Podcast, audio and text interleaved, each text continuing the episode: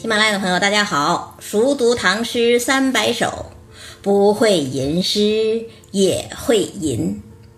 今天跟大家分享李商隐的无题诗《重为深下莫愁堂》。重为深下莫愁堂，卧后清宵细细长。神女生涯原是梦，小姑居处本无郎。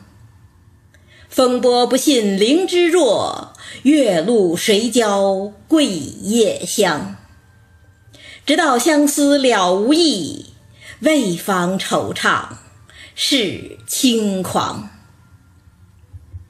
李商隐留下来的诗有接近六百首，其中的无题诗有的说是十五首，有的说十六首，还有说是十七首。这当然是因为界定标准不一样。但是呢，无论如何。他在李商隐的诗作之中，大体占到十四分之一左右，并没有一般人想象的那么多。可是，只要一提到李商隐，大家首先想到的一定是无题诗。为什么呢？因为太美，也太有特色了。什么特色呀？朦胧，没有人能够说出他明确在讲什么。这当然首先就是因为他无题嘛。一般来说。诗的题目就是他要讲的内容，比方说杜甫的《蜀相》，当然是在讲诸葛亮；虞世南的《蝉》，当然是在讲蝉。但是，一旦没有题目，你立刻就会有一种找不到方向的感觉。不过，大部分诗，即使你把题目拿掉，还是可以从诗句中读到确切信息。比方说，任何人看到“慈母手中线，游子身上衣”。都会知道这是一个游子对慈母的歌颂吧，哪怕你不知道它叫《游子吟》，也完全不妨碍你对内容的理解。但是李商隐的无题不一样。举一个最简单的例子：“春蚕到死丝方尽，蜡炬成灰泪始干。”如今在教师节的时候，不是都拿来献给老师吗？可是原诗的首联是“相见时难别亦难，东风无力百花残”。显然，老师和学生之间尽管深情厚谊，却绝不会这么缠绵。这毫无疑问是一首爱情诗。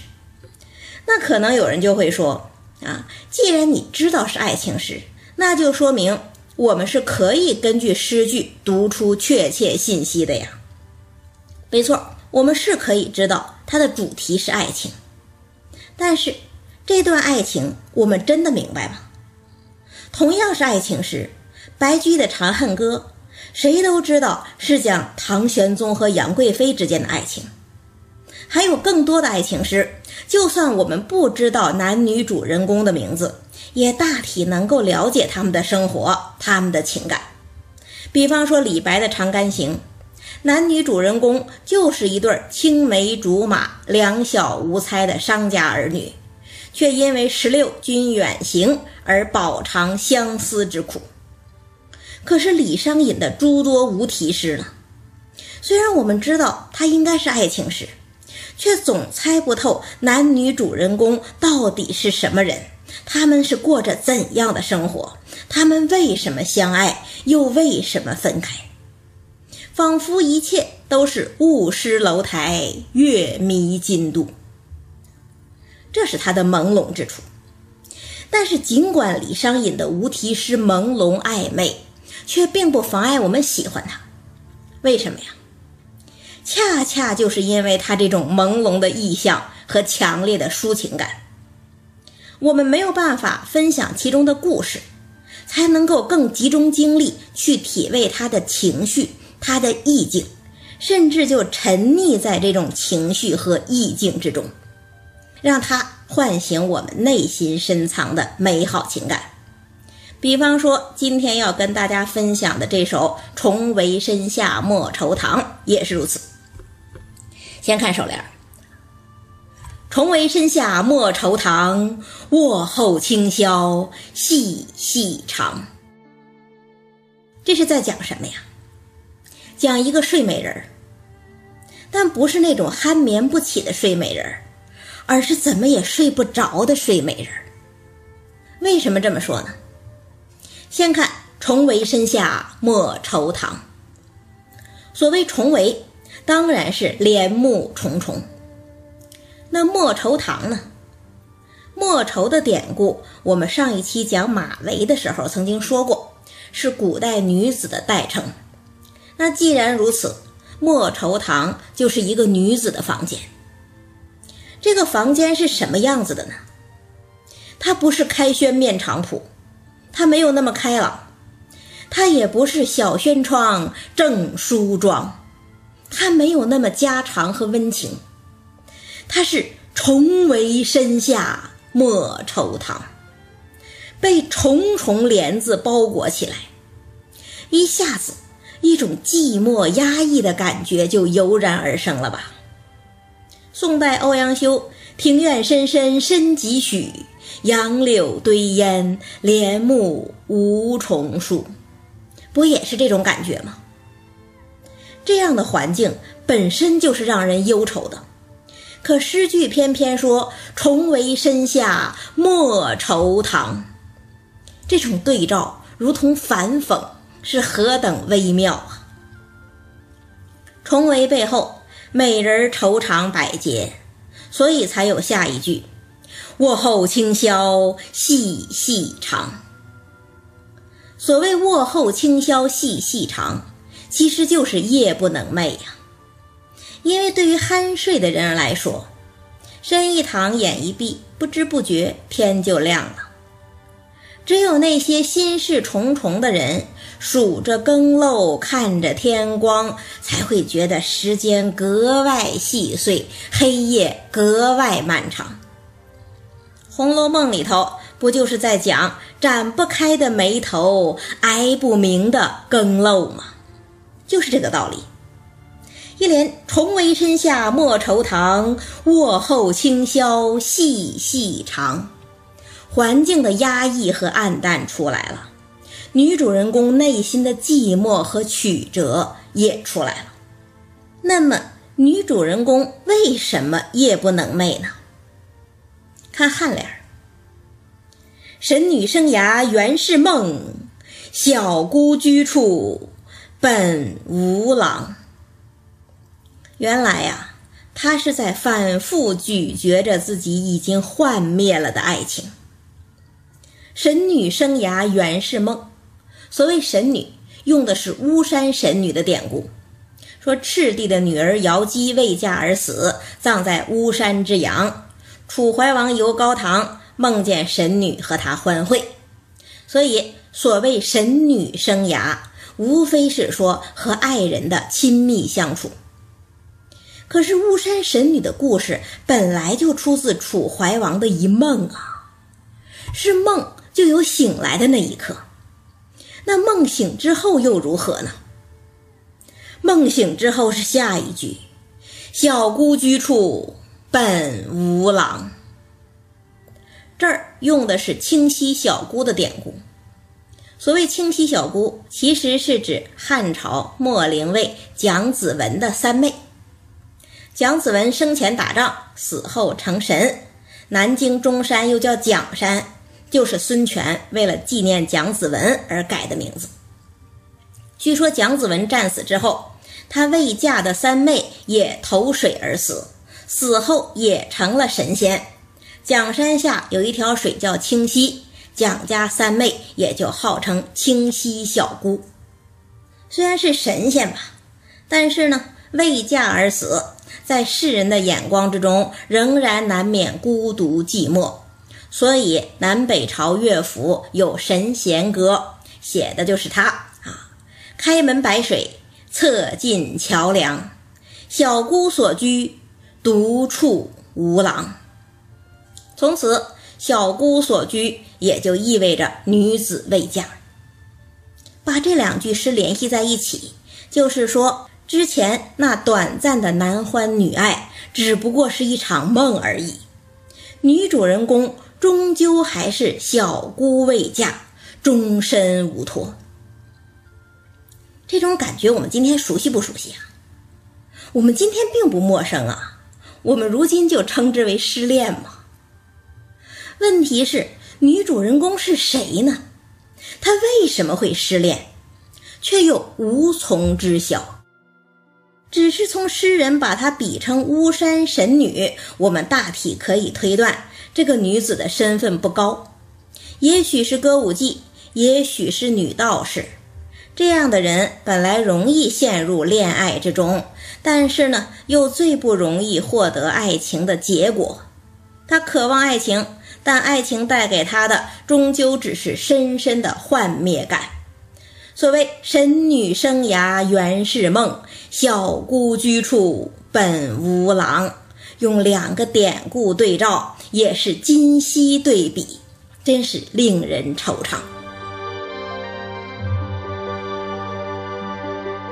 那女主人公已经备受爱情的煎熬了，可是这还不够。紧接着，颈帘颈帘要转了，转到哪儿呢？从女主人公的心情转向了外界的环境。外界是如何对待女主人公的呢？风波不信灵芝弱，月露谁教桂叶香。灵芝本来柔弱，可风偏要吹它，浪偏要打它。